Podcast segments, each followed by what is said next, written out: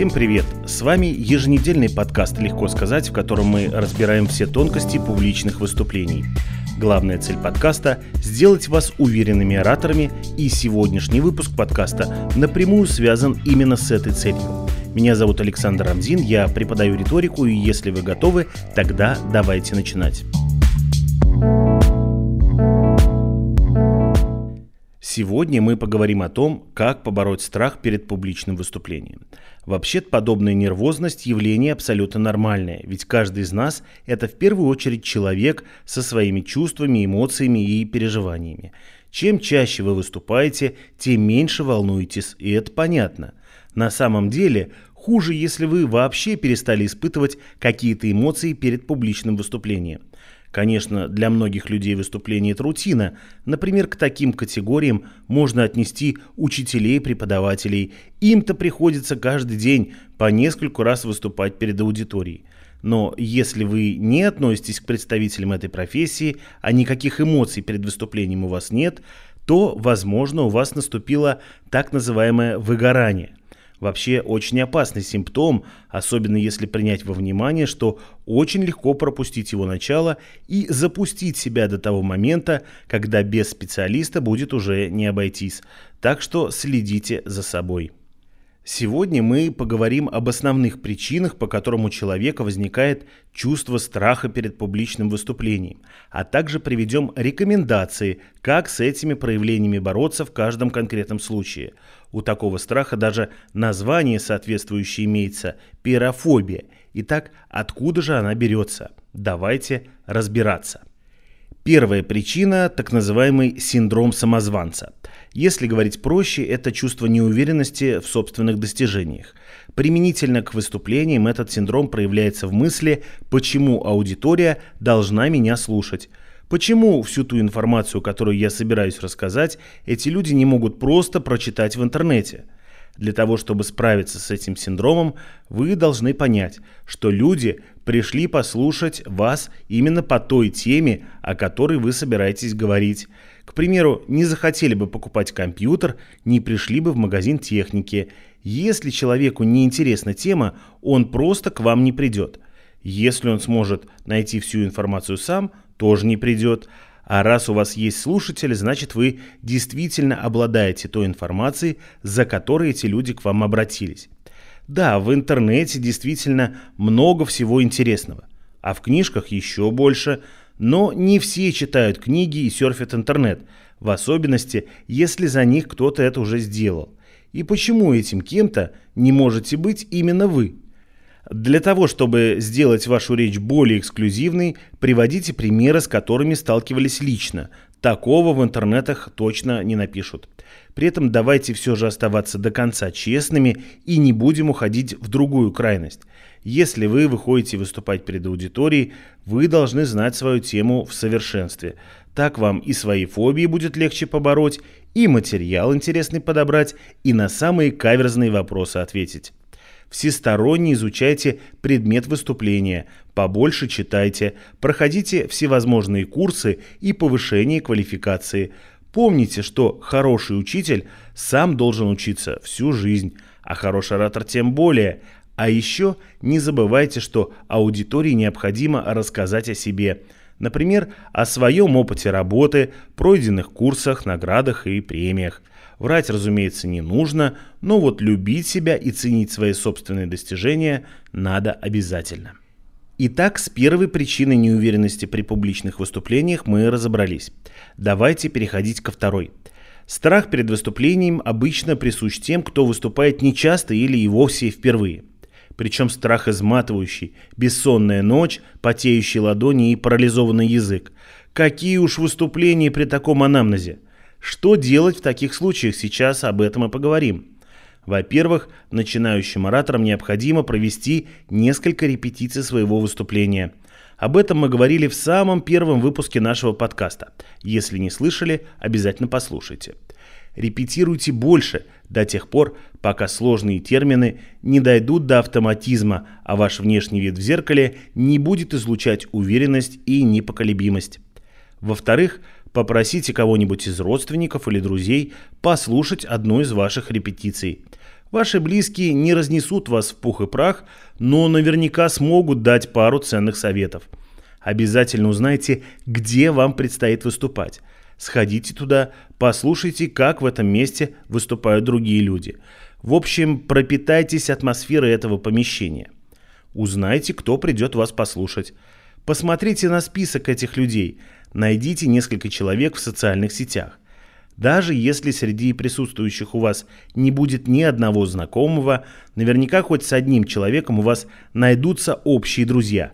Кажется, во ВКонтакте они именно так и называются. А когда есть общие друзья, такая аудитория всегда воспринимается легче. Вы увидите, что все мы люди, человеки, друзья, родственники и вообще наш город одна большая деревня, даже если вы живете в мегаполисе – кстати, недавно мы обсуждали вопрос о страхе выступлений с моими учениками и разбирали как раз похожую ситуацию. И пришли к выводу, что выступать перед аудиторией при наличии вот таких опосредованных социальных связей проще, чего, собственно, и вам желаю. Если же получить список присутствующих возможностей нет, помните, что вас придут слушать простые люди.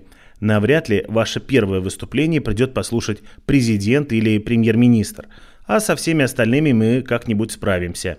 И еще. Помните, что именно они пришли послушать вас, а никак не наоборот. Такая мысль тоже помогает. Еще одна причина нервозного состояния – это психофизический зажим, то есть излишнее напряжение в наших мышцах или на врачебном языке гипертонус. Связано это с тем, что наше физическое состояние напрямую зависит от психического, а именно психическое состояние перед выступлением у нас не в лучшей форме. Получается замкнутый круг. Итак, что же делать в такой ситуации? На помощь ораторам тут приходят физические нагрузки. Реально кому-то помогает даже обычное посещение спортивного зала с упражнениями на тренажерах. Но если фитнес-клуб это не ваша тема, то разработаны специальные комплексы упражнений для снятия зажима – Описывать все эти упражнения в подкасте я не буду, их несложно найти в интернете. Тем более, что методик очень много, выбирайте ту, которая подойдет именно вам. Но помните, что упражнения должны быть разнообразными. Давайте проанализируем, что нужно оратору и какие комплексы использовать в первую очередь. Самое главное – это дыхание. От него зависит громкость, легкость и звучность голоса. Так что начинаем с дыхательной гимнастики. Далее идут мышцы нашего речевого аппарата, нижняя челюсть язык, а также мимические мышцы. Здесь поможет артикуляционная гимнастика. Ну и не забывайте про общие упражнения, такие, которые входят в обычную утреннюю зарядку. Следующая распространенная причина страха перед публичным выступлением – это перфекционизм. Вообще, стремление быть всегда и во всем превосходным или не быть вовсе может иметь разные корни. Кого-то так воспитали, а на некоторых так действует окружение или все тот же интернет. И здесь важно помнить, что превосходных людей не бывает. Да, многим выступления даются проще, чем вам, а у кого-то явно больше знаний на интересующую тему. Однако важно понимать, что все это не делает вас хуже остальных – и если перед вами есть положительные примеры, не надо бояться, что кто-то лучше вас. Просто теперь вам есть к чему стремиться. Кстати, следует помнить, что вообще-то велосипед уже изобретен, и все риторические приемы до вас уже кто-то попробовал. Поэтому не бойтесь брать у известных спикеров то лучшее, что есть в их выступлениях. Конечно же, не стоит никого копировать, да у вас это и не получится – а вот поучиться у опытных людей, как отвечать на неудобные вопросы, как начинать и чем заканчивать свое выступление, очень невредно. Так делали древние греки, у которых были целые школы публичных выступлений, где ораторы делились своим мастерством с начинающими. Вот и представьте себя учеником древнегреческой школы. Поверьте, пройдет время и обязательно найдутся люди, которые уже захотят чему-то научиться именно у вас – и самое главное, не ставьте себе изначальную цель сделать все идеально. Эта цель неправильная. Правильная цель – это, к примеру, донести до слушателя информацию или заставить его совершить какое-то действие. А к идеалу вы придете, пусть и не сразу. Следующая серия причин страха носит техногенный характер. Это, к примеру, боязнь говорить в микрофон или использовать проектор. Оговоримся сразу, избавиться от таких страхов можно только экспериментальным путем. Найдите зал, в котором есть звуковое оборудование и микрофон, попросите звукорежиссера дать вам несколько советов, как использовать эту технику правильно. И главное, послушайте, как звучит ваш голос, усиленный в динамиках. Будет непривычно, но очень внушительно.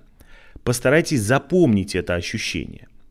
Что же касается проектора, то здесь все немного проще. Я рекомендую на первых порах вообще не уделять особого внимания его существованию.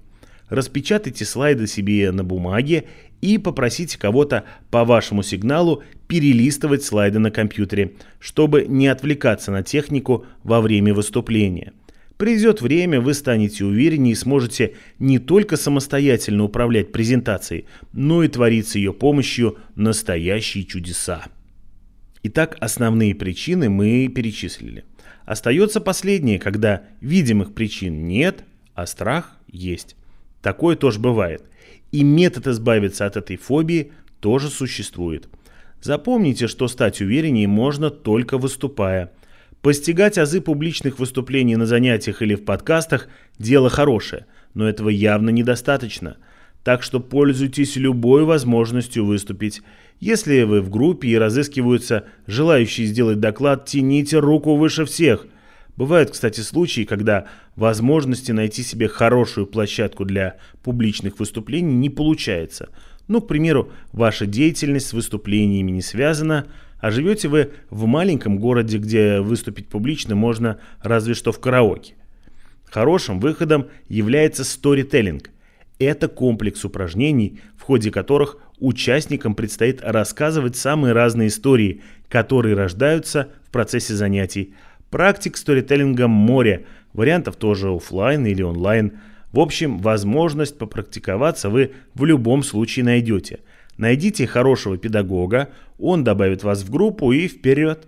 Да, кстати, сторителлинг – это в большинстве случаев занятия групповые. Что ж, основные причины боязни публичных выступлений мы разобрали и заодно выяснили, как с ними справляться. Однако помните, что частные случаи никто не отменял. Поэтому, если вы не смогли разобраться со своим страхом при помощи этого подкаста, не беда. Обращайтесь за помощью, ведь в преодолении пирофобии – Помните это слово. Важно, как и при лечении любой другой болезни, хорошенько собрать анамнез. Ну и, конечно же, выступайте больше. Это помогает в 100% случаев. С вами был подкаст «Легко сказать» о публичных выступлениях и всем, что с ними связано. Меня зовут Александр Рамзин, и я призываю вас подписаться на канал «Легко сказать» в Телеграме и на Яндекс.Дзене. А еще совсем недавно у меня появился канал на YouTube – где я представляю вам короткие лекции по мотивам подкастов, а также готовлю обзоры интересных книг о риторике и публичных выступлениях. До встречи через неделю.